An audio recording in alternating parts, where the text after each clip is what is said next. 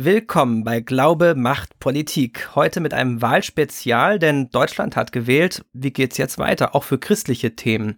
Dazu diskutieren wir heute in der Pro-Redaktion und wir sitzen bundesweit verteilt an unseren Mikros. Zum Beispiel Anna Lutz in Brandenburg. Hallo Anna. Hallo Nico. In unserem Berliner Büro ist unser Volontär Martin Schlorke. Hallo Martin. Glück auf. Jonathan Steinert ist ebenfalls zugeschaltet. Guten Morgen. Hallo. Und ich bin Nikolai Franz. Das war eine besondere Bundestagswahl und höchstwahrscheinlich wird es ein politisches Bündnis geben, das es so noch nicht gegeben hat. Die SPD hat mit Olaf Scholz an der Spitze die Wahl gewonnen, auch wenn Armin Laschet von der Union sich noch Chancen aufs Kanzleramt ausrechnet, auch wenn er da ähm, durchaus Gegenwind erfährt. Anna, was ist deine Einschätzung? Wer wird am Ende im Kanzleramt sitzen? Tja, also äh, die Erfahrung hat gezeigt, dass meine Prognosen meistens äh, sich nicht bewahrheiten. Aber ich versuche es gerne trotzdem. Ähm, Stand heute würde ich sagen, es wird eine Ampel. Einfach aus dem Grund, also es wird, Entschuldigung, ich habe die Frage falsch beantwortet. Ähm, Olaf Scholz wird im Kanzleramt sitzen. Ähm, und zwar einfach aus dem Grund, weil ich nicht glaube, dass Armin Laschet sich wird halten können mit seinem Vorhaben, eventuell Jamaika zu bilden. Also wir haben ja, äh, wir sprechen ja jetzt heute am Dienstag und heute Nachmittag ist Fraktionssitzung der Union. Ich weiß gar nicht, ob die schon angefangen hat, stand jetzt, aber äh, auf jeden Fall ist die heute und äh, da wird sich noch mal viel zeigen. Vielleicht sieht es danach schon wieder ganz anders aus, aber ich könnte mir gut vorstellen, dass ähm, ja der Herr Laschet da Probleme bekommt und dann wird's Scholz. Oder Markus Söder. Ich habe gerade eben noch im, im Ticker gelesen, dass es wohl Stimmen gibt, die vorschlagen, dass Markus Söder als äh, Kanzler sich zur Wahl stellt. Das wäre natürlich auch spannend. Das ist natürlich, äh, hört sich sehr abwegig an, aber wenn man sein Verhalten so in den letzten Monaten gesehen hat nach seiner Niederlage, die er einige Tage und irgendwie gefühlt Wochen und Monate ge, ge, sich hingezogen hat, er hat nie ganz aufgegeben. Und äh, sonst hätte er sich ja am Riemen gerissen, hätte gesagt, ihr müsst alle Armin Laschet wählen. Das ist der beste Kanzler, den man sich vorstellen kann. So wie das die, die SPD gemacht hat. In jedem Interview, wir wollen, dass Olaf Scholz, äh, Olaf Scholz Kanzler wird, er ist der Beste überhaupt. Bei Söder ist es tatsächlich äh, ausgeblieben, beziehungsweise sehr spät dann gekommen, so nach dem CSU-Parteitag jetzt vor, äh, so in der ganz heißen Phase des Wahlkampfs. Und ich habe auch so, wenn man das jetzt äh, sich mal in Laschet reinversetzt, mir auch oft gedacht, okay, also da kommt sehr viel Friendly Fire aus Bayern nach NRW und in die ganze Republik gegen diese Entscheidung Laschet aufgestellt zu haben. Na, es gab ja ganz, äh, ganz böse Stimmen, die behauptet haben, Söder äh, feuert jetzt absichtlich, damit er sich dann beim nächsten Mal als äh, der Rückkehrer aufstellen lassen kann und dann umso stärker vielleicht gewählt wird. Es wäre zumindest sehr viel einfacher, als wenn man einen Bundeskanzler Armin Laschet hat, der dann äh, natürlich automatisch der Kandidat auch für 2025 wäre. Du bist einfacher für, einfacher für Söder auf die Bühne zurückzukommen, meinst du? Ja, genau, wenn es, wenn es, äh, wenn tatsächlich dann wieder ein neuer Kandidat gesucht wird, weil wenn äh, Laschet es schaffen sollte, dann wäre er der natürliche Kandidat auch für die nächste Wahl. Aber wir werden am Ende nochmal eine kleine Runde machen, wo wir uns vielleicht nicht ganz festlegen, aber wo wir mal fragen, wie sehen wir das eigentlich, jeder Einzelne. Da können wir einen Tipp abgeben. Vielleicht gibt es ja noch ein bisschen Erkenntnisgewinn bei diesem Gespräch. In der Union brodelt es ja ziemlich. Es gab schon erste Rücktrittsforderungen an Armin Laschet. Er hat das schlechteste Ergebnis der CDU-CSU seit 1949 eingefahren. Übrigens damals Konrad Adenauer auch ohne Amtsbonus, aber immer noch deutlich mehr an Stimmenanteilen, als es jetzt Armin Laschet geschafft hat. Also eine desaströse Niederlage eigentlich. Jonathan, wie empfindest du Laschets Reaktion auf das miese Wahlergebnis? Ja, ich bin da zwiegespalten. Also auf der einen Seite ähm, ist es irgendwie nachvollziehbar, dass er natürlich jetzt versucht, irgendwie seine politische Haut zu retten, indem er einfach ganz, ähm, äh, ja, ganz offensiv vorangeht und sagt, dass er ins Kanzleramt will und dass er Jamaika-Koalitionsverhandlungen führen will. Äh, das hat natürlich damit zu tun, dass ähm, dass er versucht zu retten, was zu retten ist, weil sonst mhm. wäre seine politische Karriere sofort vorbei.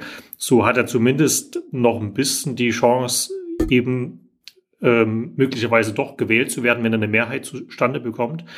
Auf der anderen Seite kann man natürlich sagen, ähm, klar, er hat die Wahl verloren. Das sind anderthalb Prozentpunkt Abstand. Der ist zwar nicht groß, aber immerhin doch deutlich genug erkennbar, ähm, zumal es eben auch andere Koalitionsoptionen ja gibt ähm, von den anderen Parteien. Insofern wäre es schon auch ein Signal zu sagen, die CDU wurde abgewählt. Ähm, hier muss ein anderes Bündnis her. Ähm, und dann wäre das auch ein Zeichen von Größe, von menschlicher und auch, sag ich mal sicher, von Größe, die der Partei gut tun würde, zu sagen, ähm, ich habe hier verloren und ich mache den Weg frei für eine Erneuerung. Wir werden sehen, wie sich es weiterentwickelt. In der Union brodelt es auf jeden Fall weiterhin und die nächsten Tage und Wochen werden noch sehr spannend. Uwe Heimowski ist politischer Beauftragter der Evangelischen Allianz. Er sitzt ja auch im Vorstand der christlichen Medieninitiative Pro und ihn habe ich dann vor dem Podcast gefragt, ob es eigentlich eine Koalition gibt, die aus seiner Sicht am besten christliche Werte vertreten wird. Und was es eigentlich ist, christliche Werte.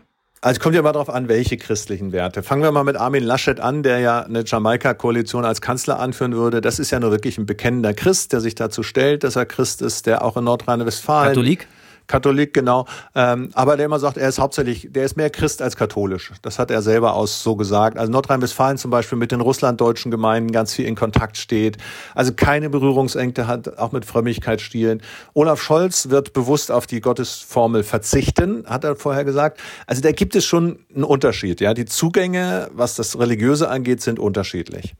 Ähm, was die Themen angeht, wirst du natürlich bei einer katholisch geführten oder CDU geführten Koalition eher Themen wie Lebensschutz, Lebensrecht und so zum Thema machen können. Du wirst bei einer SPD-regierten äh, Sache eher über Fragen wie Armutsprävention, die ganze Frage nach Flüchtlingen, die Frage nach Klima wahrscheinlich einen größeren Zugang kriegen. Es gibt ja unterschiedliche christliche Werte und je nachdem, wer jetzt wo ist, wirst du wahrscheinlich da einen anderen Zugang kriegen. Vielleicht in einer äh, SPD geführten Koalition nicht zuerst darüber, dass du Christ bist, sondern dann musst du halt inhaltlich gut argumentieren. Ich denke, der Wahlsieger ist Olaf Scholz. Äh, und es wäre im Grunde genommen nur fair zu sagen, der darf sich jetzt die Koalition aussuchen. Ich finde es ein bisschen schwierig, dass gerade äh, Lindner und Habeck und Baerbock sagen, wir suchen uns den Partner aus. Das finde ich ein bisschen eigenartig. Im neuen Bundestag hat es ja einige Veränderungen gegeben. Gerade die CDU hat viele Direktmandate vor allen Dingen verloren. Uwe Heimowski nochmal darüber, dass er im Parlament einen Freund verloren hat und wie er die Wahl erlebt hat. Einer meiner besten Freunde ist Frank Heinrich, auch mit dem Hauptvorstand der Evangelischen Allianz. Der ist gestern rausgewählt worden und das tat schon richtig weh. Auch hier bei uns in Gera, wir haben einen ganz aktiven Staatssekretär gehabt, der für die CDU aktiv ist. Der hat sein Mandat, das Direktmandat verloren gegen den AfD-Abgeordneten. Und so könnte ich jetzt einiges sagen, wo du einfach sagen musst, das tat einfach weh, wenn du die Leute kennst, wenn du weißt, dass sie fleißig sind. Als Beobachter, Demokrat, als jemand, der sich für Politik interessiert, muss ich sagen, das war natürlich spannend, ja, Kopf an Kopf rennen, äh, wer wird das machen, wie sind die Konstellationen, äh, wenn du so neugierig bist auf neue Sachen, dann muss man sagen, wow, interessant, dass die Grünen und die FDP sagen, so, wir stecken jetzt mal die Köpfe zusammen und entscheiden dann, mit wem wir in Zukunft regieren wollen. Die fragst, wer hat ja eigentlich die Wahl gewonnen? Also es ist schon irgendwie eigenartig und durchaus auch ein bisschen, bisschen spannend. Als evangelische Allianz ist einfach traurig, weil auch ein paar Leute, die uns nahe standen, nicht mehr dabei sind und so. Das, ja, das wünscht man sich dann anders, aber auch da musst du sagen, okay, wir nehmen diese Wahl aus Gottes Hand äh, und schauen jetzt mal, was sich mit wem ergibt. Neben Frank Heinrich gab es ja nur einen einzigen weiteren Freikirchler im Parlament und das war Waldemar Herd von der AfD. Auch er hat den Wiedereinzug verpasst. Aber was war das eigentlich für ein Politiker? Nochmal Uwe Heimowski dazu. Also mit Waldemar Herd, ich habe den natürlich auch mal getroffen äh, und es gemerkt, brennender Christ, gar keine Frage, aber eigentlich ein Unternehmer, ein Russlanddeutscher in einer sehr konservativen Gemeinde, der ist erst über die PBC und dann war der mehr pro forma auf der Landesliste der AfD, der ist so zufällig in den Bundestag gerutscht. Ich sage das mal ein bisschen despektierlich, der hatte auch nicht viel Ahnung von Politik. Ähm, mhm. Und es ist jetzt nicht so überraschend, dass seine, dass es eine kurze Episode war bei ihm. Das war mir so die, aus dieser Haltung. Frank Heinrich dagegen, das war natürlich schon was anderes, ja der hat sich für Menschenrechte eingesetzt, der hat zusammen mit Leni Breimeyer von der SPD im Bundestag einen Parlamentskreis gegen Zwangsprostitution gegründet. Also da bricht schon einfach auch was ab, auch inhaltlich was ab. Das tut schon weh. So, neben dem persönlichen Schmerz musst du sagen, da waren einfach auch ein paar Sachen. Und der Frank Heinrich hat natürlich auch manches, wo er sich für Menschenrechte eingesetzt hat, für Prostituierte in Kenia, gemeinsam mit der Bill und Melinda Gates Stiftung. Da haben manche Frommen dann gesagt, ja, die sind uns aber wieder nicht fromm genug und die zahlen vielleicht auch für Abtreibungen und wie kannst du als Christ das machen? Also der ist jetzt von den Christen auch nicht immer nur gesegnet worden, die haben ihn auch manchmal ganz schön verdroschen. Äh, insofern, manchmal ist das gar nicht so ganz einfach, wenn du dich als Christ im Bundestag zu deinem Glauben bekennst, weil unsere Leute mitunter auch ganz schön draufhauen können. Nicht alle, aber manche. Volkmar Klein ist wieder drin, das ist richtig. Das ist jemand, der, wo du einfach sagen kannst, der steht zu seinem Glauben, das macht er ganz ehrlich. Steffen Pilger ist ein anderer Christ, der wieder, wieder reingewählt wurde. Ja, so gibt es, gibt es mehrere noch. Also es ist jetzt nicht so, dass es gar keine aktiven und auch bekennenden Christen gibt im Bundestag. Anna, du hattest als Korrespondentin ja viel mit Frank Heinrich zu tun. Was meinst du? Ein großer Verlust? Äh, ja, auf jeden Fall. Ähm, und zwar auf zwei Ebenen. Also ich will das erstmal persönlich beantworten, ähm, so aus meiner einfach eigenen persönlichen Perspektive und dem Zugang, den ich zu Frank Heinrich habe und hatte. Ähm, ich glaube, in keinem Bundestagsbüro wurde so viel gebetet und das fand ich mit meinem christlichen Hintergrund natürlich immer sehr angenehm. Also es war ganz oft so, dass wir uns zu Gesprächen getroffen haben, seines Interviews oder Hintergrundgespräche gewesen und am Ende sagte der Frank äh, immer so und jetzt beten wir noch zusammen. und das fand ich äh, sehr einzigartig. Das habe ich so in keinem anderen Abgeordnetenbüro je erlebt. Also von daher, das wird mir fehlen, auch diese menschliche Seite. Und zum anderen, wenn man das jetzt einfach mal politisch auch anguckt, dann ist Frank Heinrich, glaube ich, wirklich ein großer Brückenbauer. Also ich kann mich mhm. gut erinnern, der saß ja im Menschenrechtsausschuss zusammen mit zeitweilen zumindest Volker Beck. Und es gab eine große äh, oder eine lange Phase, in der Volker Beck ja sehr ähm, naja, ganz gerne mal gegen Freikirchen geschossen hat und und gegen äh, Evangelikale generell, gegen die, natürlich. Gegen die Evangelikalen seinen, generell, mhm. genau. Bei seinem wichtigsten Konnte, Thema ähm, Rechte von Homosexuellen und so weiter. Und ähm, auch wenn es natürlich da äh, starke Überschneidungen gab beim Thema Kampf gegen Antisemitismus, ne? Genau, also das hat sich ja auch ein bisschen entwickelt im Laufe der Jahre. Aber ich wollte nicht über Volker Beck sprechen, sondern einfach das als Beispiel nehmen, dass ähm, es gab so eine Reise, ich weiß gar nicht, wo der Ausschuss da war, in Afrika, glaube ich, oder so. Und da gibt es ein Foto, äh, vielleicht finde ich das ja noch irgendwo im Archiv, wo ähm, Volker Beck neben Frank Heinrich steht und die haben, glaube ich, sogar irgendwelche lustigen Kopfbedeckungen auf. Keine Ahnung. Ähm, und ja, die stehen da so nebeneinander und lächeln in die Kamera. Und äh, Frank Heinrich hat mir das im Nachhinein erzählt, dass er wirklich ganz offensiv auf Volker Beck dazugegangen ist und ähm, auch als ein ja bekannter Freikirchler, ja, Freikirchler, also das wusste ähm, Volker Beck natürlich auch, wen er da als Gegenüber hat und da halt die äh, Verbindung gesucht hat. Und das ist auch ganz gut gelungen, glaube ich, dann ähm, da ja eine ein gemeinsames Miteinander herzustellen. Und das, das steht so ein bisschen für vieles, was Frank Heinrich im Laufe der Jahre gemacht hat. Also es gibt ja dieses fraktionsübergreifende, äh, diese fraktionsübergreifenden Treffen zum Beispiel ähm, von Prostitution wohin. Also es ist so ein, so ein äh, interfraktioneller Kreis, wo man darüber spricht, äh, wie es denn mit dem Thema Prostitution in Deutschland weitergehen soll. Also soll das verboten werden oder nicht? Und da saß er unter anderem drin mit Leni Breimeyer von der SPD und ja, ich glaube, er hat da wirklich viele Grenzen überwunden, die früher oder vorher sehr, sehr stark sind und teilweise auch immer noch stark da sind. Und das wird fehlen, auf jeden Fall beim äh, Kampf gegen Zwangsprostitution und auch generell eine Neuregelung ähm, des Themas Prostitution hat er ja auch in den letzten Jahren wirklich viel bewegt in diesem äh, Kreis, den, den du jetzt gerade angesprochen hast. Äh, und zwar ist das ja durchaus ein Politiker jetzt nicht aus der ersten Reihe, sondern eher vielleicht aus der zweiten oder dritten Reihe, der, der jetzt nicht ständig äh, im, in der Tagesschau ist und O-Töne gibt, aber er hat im Hintergrund ja viel bewirkt auch diese, wo du es gesagt hast, diese, diese Brücken gebaut und ähm, ist kein Geheimnis, dass er ja auch dafür ist, das nordische Modell einzuführen. Das heißt, äh, nicht, also Prostitution zu verbieten, allerdings die Freier zu bestrafen. Nicht die Frauen, die betroffen sind oder die Prostituierten, die betroffen sind, sondern äh, da eine freie Bestrafung einzuführen. Und man hat da schon gesehen, wenn man so, sich so ein bisschen mit Leuten äh, unterhalten hat, dass sich in den letzten Jahren da durchaus was geändert hat, weil gerade bei der SPD war ja das Thema Prostitution vor allen Dingen ein Thema für Frauenrechte. Und Frank Heinig hat es da geschafft, da durchaus, äh, also im Sinne von sexueller Freiheit und Selbstbestimmung und so. Und Frank Heinig hat es mit anderen zusammen ja auch durchaus geschafft, da nochmal eine andere Perspektive reinzugeben, dass es nämlich auch noch, äh, dass die Realität ja auch durchaus nochmal sehr viel komplexer ist, dass es nicht nur darum geht, äh, man kann sich jetzt äh, frei zur Prostitution anbieten, sondern dass es eben auch äh, da großes Leid gibt. Ja, absolut. also gerade als Feminist nicht äh, ausblenden darf. Absolut. Die SPD-Fraktion oder die SPD an sich äh, steht da ja auch immer noch vor einer Entscheidung, was, äh, also die sind immer noch in dem Prozess rauszufinden, was sie da jetzt präferieren, ob sie jetzt auch ähm, unter Umständen ein nordisches Modell unterstützen würden. Also wie du schon gesagt hast, die, äh, das Verbot äh, von Prostitution in dem Sinne, dass die Freier bestraft werden oder ähm, ob sie weiterhin sagen, ähm, das muss alles frei äh, frei sein und jeder tue, was er wolle. Ähm, witzigerweise, äh, gerade bei der SPD ist das ja deshalb interessant, weil unter Gerhard, Str Gerhard Schröder eigentlich Prostitution erst so richtig legalisiert wurde. Aber das vielleicht auch nochmal ein anderes Thema. Gerade im Osten ist ja die AfD besonders stark gewesen. Martin und Jonathan, ihr kommt beide aus Sachsen. Vielleicht hat man es so ein kleines bisschen gehört, zumindest schon bei der Begrüßung beim Glück auf. Das hören wir übrigens jeden Morgen in der Redaktion.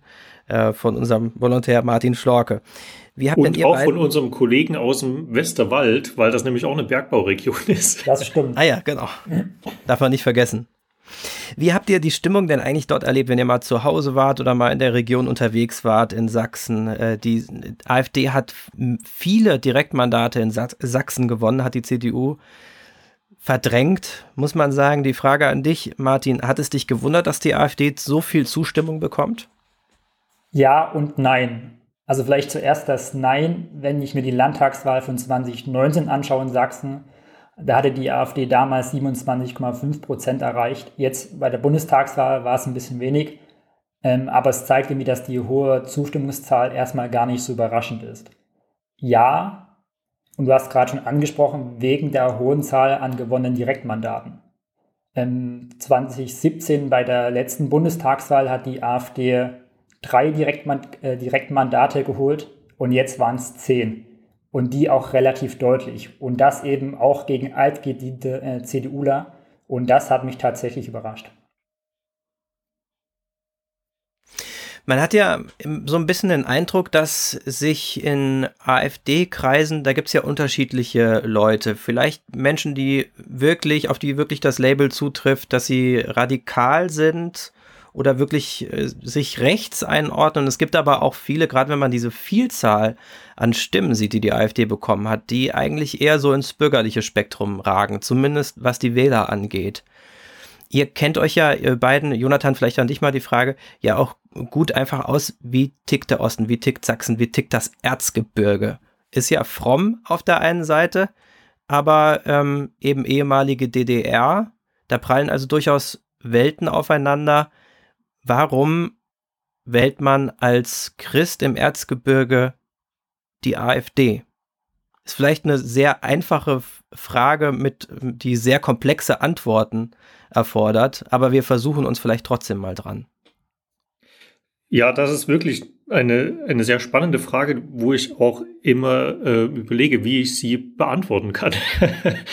also was ich, was ich sehr interessant finde, ist zum einen, dass ähm, der Osten nicht gleich wählt. Also der Osten, das hat man ja gesehen, ist im, im Wahlverhalten sehr unterschiedlich. Gerade, sage ich mal, ähm, nördlich von Sachsen Richtung Mecklenburg ist die SPD ja deutlich stärker als die AfD.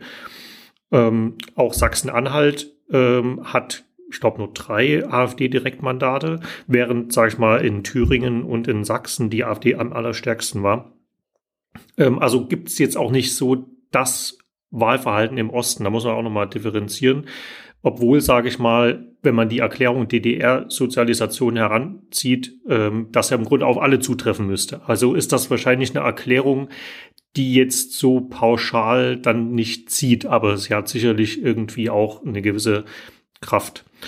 Ähm, was nun speziell Sachsen angeht, ähm, also ja, ich, ich weiß es natürlich auch nicht ganz genau, da muss man die Leute vor Ort fragen. Ich denke, dass es schon zum gewissen Teil ähm, mit einer starken lokalen Identifikation zu tun hat, dass man sagt, wir, wir sind die Sachsen, wir machen manche Sachen einfach vielleicht ein bisschen anders ähm, und sich da dann auch in gewisser Weise absetzen möchte, vielleicht vom größeren Rest und auch in Verbindung mit einer gewissen Protesthaltung. Also so kommt mir das manchmal vor. Auch jetzt zum Beispiel, ähm, was ja Corona angeht, da nehme ich so in Gesprächen relativ große Skepsis gegenüber der Corona-Politik wahr, gegenüber den strengen Maßnahmen. Und ich glaube, dass das so ein bisschen einhergeht, dass man sagt, also das, was hier die, die Regierung entscheidet, das geht über unsere Köpfe hinweg, das können wir nicht nachvollziehen. Ähm, deshalb wählen wir was anderes. Und eben eine Partei, die eher als Gegenentwurf zum zu den etablierten Parteien sich aufstellt. Also ich denke, das hat auch schon was mit einer Protesthaltung zu tun. Jetzt sagen natürlich auch manche Wissenschaftler, ähm, ja, das ist auch schon ein mittlerweile verfestigtes ähm, rechtes Milieu, was sich da ähm, ja auch mehr in die Mitte bewegt.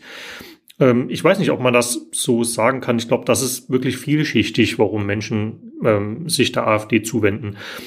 Das, ist, das könnte ja sein, dass das vielleicht sogar äh, ein wichtiger Teil der Antwort ist, weil ähm, dass es eben sehr vielschichtig ist. Und äh, was, was meine Erfahrung so ein bisschen ist, ist, dass ähm, sich äh, gerade im Osten viele ähm, Menschen, die vielleicht auch konservativ ticken, dass sie sich zu Unrecht in Schubladen einsortiert fühlen, wo sie eigentlich gar nicht drin sein wollen. Also auch dieses Thema Impfen, Impfverweigerer, Impfskepsis und jetzt bist du Querdenker, weil du dich nicht impfen lassen willst. Aber vielleicht hat man ja wirklich irgendwie Bedenken, weil man eine Krankheit hat oder so. Oder äh, ja, was, was auch immer. Und diese, diese Stempel, die man da aufdrückt, scheinen ja, du hast es jetzt mal mit Protesthaltung beschrieben, scheinen ja auch wirklich dann eher so Gegenreaktionen hervorzubefördern. Wir haben ja auch den Ostbeauftragten Marco Wanderwitz oft gehört.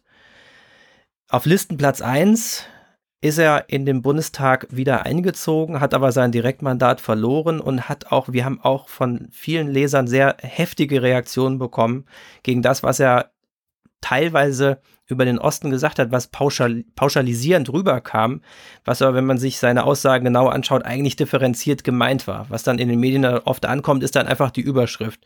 Ostdeutsche sind diktatursozialisiert. Das hat er so nie gesagt. Aber ähm, was macht das mit der ostdeutschen Seele, Martin? Genau, den, den Marco Wanderwitz hätte ich auch noch angesprochen, weil der ist mir tatsächlich in auch persönlichen Gesprächen des Öfteren begegnet als Grund, weswegen man AfD wählt.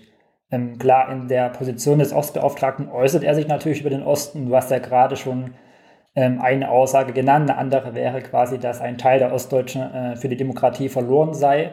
Und ohne diese Aussagen werten zu wollen, wenn man davon, davon oder damit konfrontiert wird, macht das natürlich was mit einem. Ähm, auch wenn die vielleicht aus dem Kontext gerissen ist, wie auch immer. Und das, meine persönliche Erfahrung, nehmen Leute ihm tatsächlich übel und damit auch der Bundespolitik und insgesamt der CDU das erklärt, weswegen er zum Beispiel auch sein Direktmandat nicht gewonnen hat. Ähm, und ich finde, man darf dem Wähler so nicht begegnen, also nicht in dieser, in, in diesem scharfen Ton, der vielleicht dann auch medial vermittelt wurde ähm, aber ich glaube, da muss man einfach so einen anderen Ansatz finden, weil dann stößt man die Leute eher von sich weg. Ja, dem, dem würde ich auf jeden Fall zustimmen. Also, dass man ähm, vielleicht eher das Gefühl hat, ähm, also, dass das auch wieder so ein Beispiel ist, wo dann Menschen sagen, ja, die Politiker haben gar keine Ahnung über das, äh, wie wir eigentlich denken, wie wir uns fühlen und dann werden wir noch diffamiert.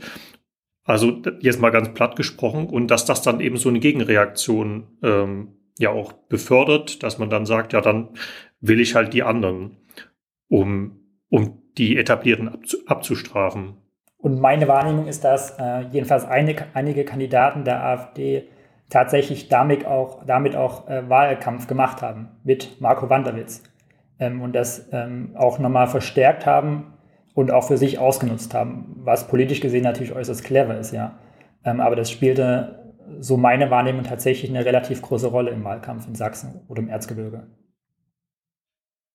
Was ich, was ich noch ergänzen würde, ähm, dass ich, glaube ich, gerade im Erzgebirge, ähm, glaube ich, viele Menschen oder eben auch gerade unter den Christen viele als konservativ verstehen und dass sie das konservative Element bei der CDU eben in den vergangenen Jahren immer stärker vermissen und da also ihre Position nicht so wiederfinden, wie sie das vielleicht gewohnt waren in den Jahren davor ähm, und wie sich, wie sich das eben wünschen. Und deshalb ähm, finden sie vielleicht auch bei der AfD eher eine Heimat, weil eben dort bestimmte Werte ähm, größer geschrieben werden, als sie das in der CDU gemacht werden. Also das würde ich auch noch als Grund sehen. Aber ich würde trotzdem noch als Beobachtung auch anmerken, dass ja die AfD, Martin hat das schon gesagt, ähm, ja trotzdem ein bisschen verloren hat im Vergleich zu den vergangenen Wahlen. Der eigentliche Gewinner ist ja die SPD, sind die Liberalen und die Grünen. Diese drei Parteien haben deutlich dazu gewonnen, während die Ränder, also auch die Linken haben stark verloren ähm, und die AfD halt ein bisschen und die CDU eben auch sehr stark. Ähm, also würde ich auch nicht sagen, so der ganze Osten hat sich nach rechts bewegt. Also im Grunde dieses äh, AfD-Level ist ja relativ konstant im Wesentlichen geblieben. Äh, manche sagen, die AfD hat im Osten ihr Potenzial ausgeschöpft, weiter kann sie sich nicht steigern. Ähm, also ist das auch in der Hinsicht nochmal vielschichtig eigentlich, wie sich das entwickelt hat. Und auf die Frage, neben vielleicht den Christen, wer noch äh, die AfD wählt, ähm, gibt es ja eine bekannte Aussage von Alexander äh, Gauland, äh, dass die AfD Politik für kleine Leute machen möchte. Ähm, nun kann man dafür, darum streiten, wer nun genau die AfD wählt und ob das kleine Leute sind. Äh, der MDR hat das heute schon so ein bisschen analysiert und festgestellt, dass die AfD mehrheitlich von Arbeitern und Arbeitslosen gewählt wurde, jetzt bei der Bundestagswahl, und zum Beispiel weniger von Rentnern oder Selbstständigen. Ähm, das heißt, die aktuellen Analysen ja, decken sich so ein bisschen mit dem Wunsch von Gauland, dass man als AfD eben Politik für die kleineren Leute machen möchte. Wir haben jetzt ja vor allem über Sachsen gesprochen. In Thüringen ist die AfD ja auch ähm, in vielen Wahlkreisen stärkste Partei geworden. Ich glaube, dass da die Ursachen auch noch ein bisschen anders liegen. Ähm, und da hat das, denke ich, auch viel damit zu tun, ähm, mit den politischen Auseinandersetzungen um die letzte ähm, Landtagswahl und Ministerpräsidentenwahl, ähm, wo, glaube ich, viel politisches Vertrauen kaputt gegangen ist, dass dann eben wir im Grunde das Ergebnis hatten, was wir jetzt haben, nämlich dass dann Armin Laschet ähm, Bundesvorsitzender der CDU wurde ähm, und eben jetzt Kanzlerkandidat. Eigentlich war ja Frau Merkels Plan, mal ähm, Frau Annegret Kramp-Karrenbauer als Nachfolgerin zu installieren. Und Thüringen hat ja dann das, das im Grunde dann zerstört, diese Ambition. Ja, damals hatte ja die ähm, FT, FDP äh, Kemmerich aufgestellt, der dann auch Ministerpräsident wurde, und zwar mit den Stimmen auch von der AfD, wo man sich dann am Ende wunderte, ups, da ist ja jemand äh, gewählt worden und äh, die, die ähm, äh, Bundeskanzlerin Merkel hat sich ja dann mit dem Satz in die Schlagzeilen begeben, dieses Ergebnis muss rückgängig gemacht werden, weil es ja auch dieses Statut gibt bei der CDU, dass man nicht mit der AfD zusammenstimmt. Ja, und dass, dass das auf, auf Unverständnis stößt bei, bei den Wählern, das ist auch völlig klar, weil man sagt, hier ist ein demokratischer Prozess gelaufen und dann kommt jemand und sagt, der muss rückgängig gemacht werden. Also das, das macht natürlich Vertrauen kaputt da sind wir eigentlich dann wieder bei dem Punkt, äh, äh, wo, woher kommt das eigentlich? Und es ist tatsächlich ja dann oft eher so eine Gegenreaktion. Ähm, wir haben ja jetzt so ein bisschen, vielleicht, wenn man das so als Metathema mal äh, rauszieht, auch was Frank Heinrich und Volker Beck eben anging, äh, miteinander sprechen, obwohl man stark unterschiedliche Positionen hat. Auch das Verbindende wieder suchen und äh, den Diskurs wieder einbringen, auch sagen, was man denkt, aber respektvoll dem anderen zuhören. Ich glaube, das ist auch ein, ein, wichtiger Punkt jetzt für die nächste Zeit. Und ähm, man könnte ja auch das so sehen, wenn die CDU jetzt wirklich in die Opposition gehen sollte, was ja nicht, äh, nicht unwahrscheinlich ist, hätte sie da tatsächlich die Möglichkeit, echte Oppositionspartei zu sein gegenüber einer sozial-ökologisch äh, liberalen äh, Koalition, da sich zu profilieren und äh, dann eben auch nochmal vielleicht deutlicher zu machen, was sie eigentlich unter Konservatismus versteht.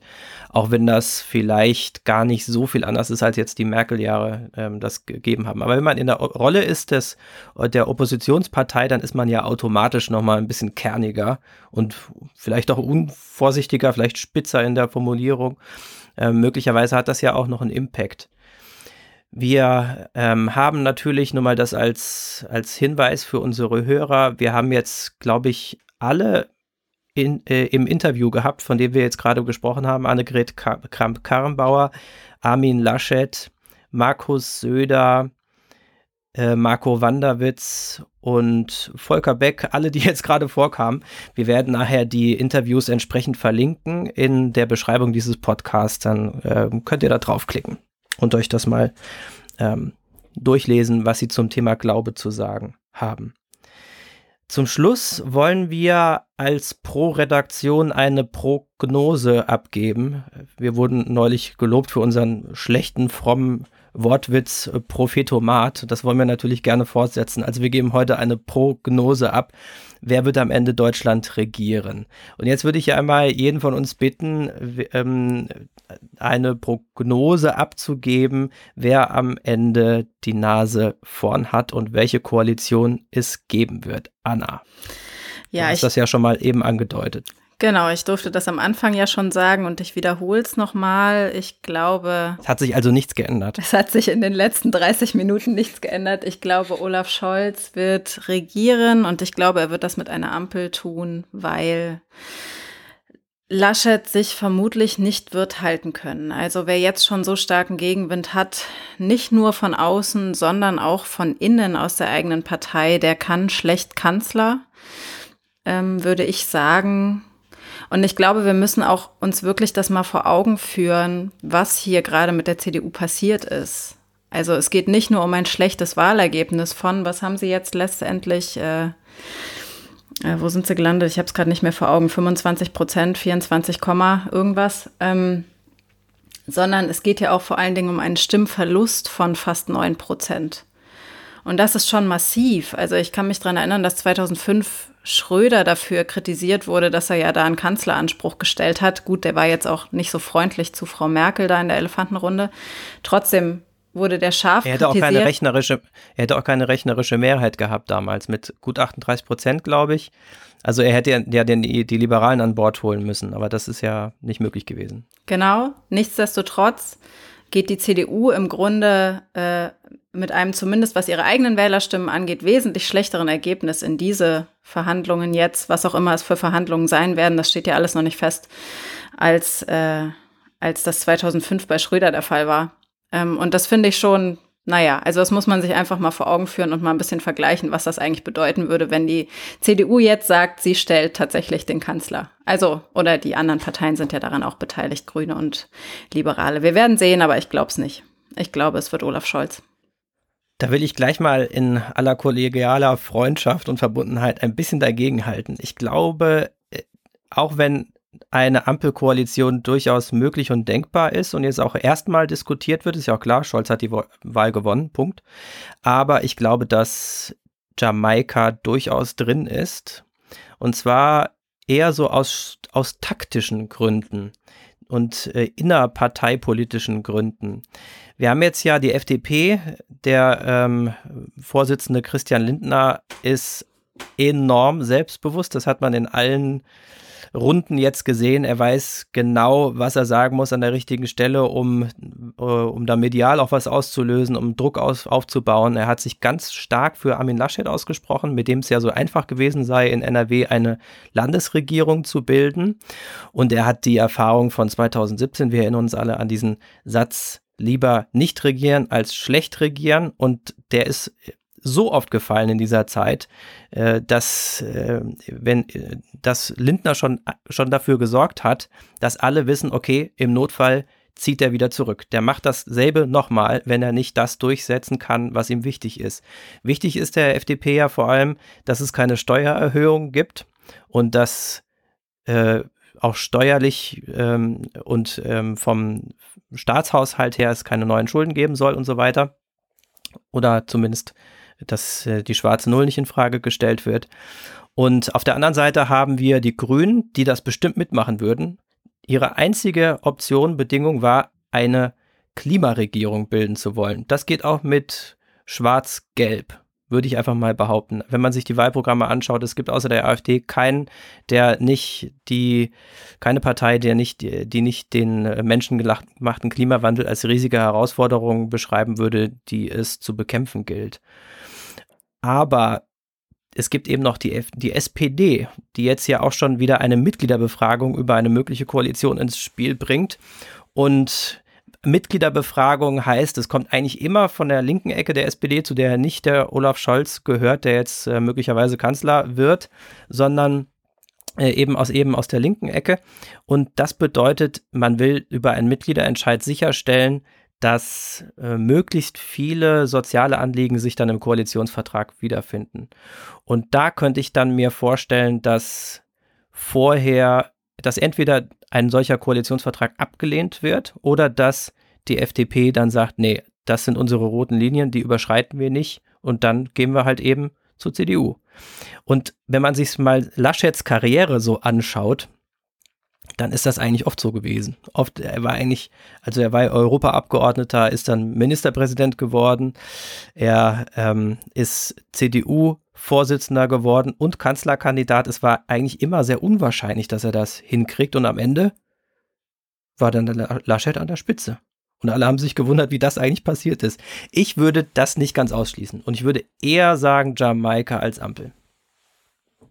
Der Laschet wäre aber im Übrigen nicht der erste Landespolitiker, der es auf Bundesebene eben nicht schafft, weil da die Karten auch ein bisschen anders liegen. Also ich erinnere mich da an einige von äh, ähm, Kurt Beck angefangen über viele, äh, die da das die Bundespolitik genau die äh, die Bundespolitik dann doch also das ist einfach ein anderes Spiel als das auf Landesebene. Der Laschet hat es auf Landesebene immer gut geschafft, sich so durchzuonkeln. Das ist ja auch dieses Stichwort, was jetzt im Wahlkampf immer gefallen ist. Der onkelt sich ins Kanzleramt. Ich glaube aber, dass das nicht funktioniert. Ich glaube, dass das auf Bundesebene nicht funktioniert. Und das hat man auch in den Triellen jetzt immer gesehen, dass das einfach nicht gut rüberkommt. Und äh, dieses, dieses Onkelige, dieses Landesvatersein, ähm, das funktioniert eben im Bundesland ganz gut, aber ich glaube nicht, ich glaube nicht auf Bundesebene. Ich sehe es nicht, Nico. Es wird ja auch ganz es wird ja äh, äh, vor allen Dingen dann eine Rolle spielen, wie die eigene Partei sich verhält. Also wenn die wirklich dann den Neuanfang will, auch den personellen Neuanfang, dann wird er sich davor auch nicht ähm, äh, da, da wehren können. Dann muss er gehen. Und dann wird er auch nicht Oppositionsführer sein, weil da, also da, da gehört schon wirklich viel, naja, also viel Vorstellungsvermögen davor, sich Armin Laschet als Oppositionsführer vorstellen zu äh, wollen. Da wäre er dann Fraktionsvorsitzender. Das würde auch, äh, definitiv nicht funktionieren. Zumal dieses, dieses onkelige, Entschuldigung, Anna, äh, was du gerade gesagt hast, diese ja, ja dieser Wesenszug und dieses Sein und auch diese Fassade spätestens gestern halt eben auch anders aussah, ähm, als äh, die Pressekonferenz der CDU dann im Konrad-Adenauer-Haus äh, stattfand, weil da wirkte er nämlich alles andere als irgendwie nett und onkelig, sondern eher äh, sehr fahrig und auch dünnhäutig. Ähm, natürlich dem geschuldet, dass es eine sehr lange Nacht war und wahrscheinlich auch ein sehr schwieriger Vormittag bei ihm. Aber da wirkte es, es schon wieder äh, aus meiner Sicht äh, also nicht, nicht staatsmännisch oder ähnliches. Da war er wirklich äh, fahrig und irgendwie sehr dünnhäutig gegenüber der Hauptstadtpresse. Also du würdest auch sagen, äh, wir stehen bald an der Ampel. Genau, deswegen wäre meine Antwort auf deine ursprünglich gestellte Frage, äh, wie bei Anna, äh, ich denke, es wird eine Ampelkoalition, einfach weil die CDU im derzeitigen personellen Zustand nicht in der Lage ist, irgendwie regierungsfähig zu sein. In Klammern Laschet. Jonathan, du fehlst noch. Ja, also ich kann, ich kann. Ich hoffe, du bist dir deiner Verantwortung bewusst, denn deine Stimme gibt jetzt den Ausschlag. Und wenn ich jetzt am Ende alleine dastehe mit meiner Einschätzung, dann muss ich mir mal überlegen, wie ich damit umgehe. Ja, vielleicht bist du dann der strahlende Sieger von uns Vieren. Also ich kann, ich kann äh, alle eure Argumente für beide Optionen nachvollziehen und ich werde jetzt auch keine dritte Option mehr aus dem Ärmel ziehen. Ähm, Schwarz-Rot würde ja auch gehen. Würde auch gehen, aber das will ja, glaube ich, niemand. Also ich würde mal behaupten, das ist die Kombination, die jetzt wirklich ähm, an ihr Ende gekommen ist, weil jetzt mit diesem Wahlergebnis schon deutlich wurde, dass irgendwie eine Veränderung gewünscht ist und nicht nochmal eine Neuauflage dieser Kombination. Mhm.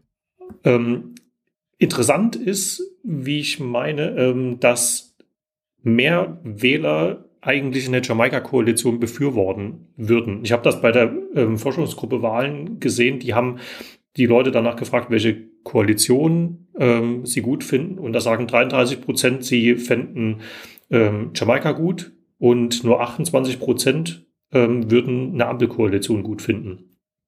Also hätte da, sage ich mal, Jamaika so ein bisschen ähm, ein, ein Vorschuss bei den Wählern. Und tatsächlich, ich könnte mir das auch vorstellen, dass Laschet das hinkriegt. Ähm, so wie, er eingeschätzt wird, eben seine, seine Verhandlungs- und seine diplomatischen Fähigkeiten da, dass er die ja ausspielen könnte und so eine Koalition schmiedet. Das würde ich ihm zutrauen. Und ich finde auch, dass die drei Parteien irgendwie inhaltlich besser zusammenpassen als eine Ampel. So da Schwarz-Grün gibt's schon ähm, auf Landesebene. Das funktioniert. Schwarz-Gelb gibt's auf Landesebene. Jamaika gibt's auch auf Landesebene. Ampel gibt's bisher. Die Ampel, Ampel gibt's auch, ja. Mhm. Aber erst einmal. Mhm. Ähm, also ich könnte mir irgendwie besser vorstellen, dass das zusammenpasst. Ähm, aber ich sehe es eigentlich dann doch so wie Anna und Martin, dass die internen Querelen von der CDU das dann auch nicht möglich machen werden. Also es gibt ja mehrere CDU-Politiker, auch der sächsische ähm, Landesgruppenchef, der neu gewählte, ist es übrigens eben nicht mehr Mar äh, Marco Wandewitz, der wurde auch aus diesem Amt entfernt. Ähm, der hat gesagt, die CDU hat keinen Regierungsauftrag. Auch der sächsische Ministerpräsident sagt das. Ähm, und noch einige andere, auch ähm, führende CDU-Politiker. Und ich glaube, das ist eben der große Unterschied zwischen Union und SPD, der sich auch im Wahlkampf gezeigt hat. Die SPD war geschlossen und ich glaube, selbst wenn die Mitglieder Entscheid machen, ähm, die wollen jetzt regieren, die wollen ähm, jetzt nicht mehr irgendwie Opposition oder Juniorpartner oder so, sondern die sehen jetzt ihre Stunde gekommen und werden weiterhin geschlossen ähm, dann auch dahinter stehen. Das wäre meine Prognose. Deshalb für die Ampel alles irgendwie plausibel und man merkt, das hängt ganz stark von verschiedenen Faktoren ab, die man noch gar nicht so richtig einschätzen kann. Die Wetten international, wo man ja auch auf äh, politische Entscheidungen wetten kann, stehen ganz klar auf äh, Scholz. Das sieht man auch bei den internationalen Korrespondenten. Und äh, wir werden aber mal sehen, wie sich das so weiterentwickelt. Wir bleiben auf jeden Fall dran und äh, das war's dann aber auch schon. Unser Wahlspezial zur Bundestagswahl bei Glaube macht Politik. Danke fürs Zuhören und wo wir schon dabei sind, eine Frage an unsere Zuhörer. Habt ihr und haben Sie vielleicht ein Thema in Sachen Politik, das wir hier behandeln sollten? Dann freuen wir uns über eine Nachricht ähm, gerne per E-Mail an info@pro-medienmagazin.de und dann machen wir gerne was dazu. Bis zum nächsten Mal. Das war eine weitere Folge von Glaube macht Politik. Täglich aktuelle News findet ihr auf pro-medienmagazin.de. Gerne könnt ihr uns auch Rückmeldungen geben über Social Media oder per Mail an info at pro-medienmagazin.de. Danke fürs Zuhören und bis zum nächsten Mal.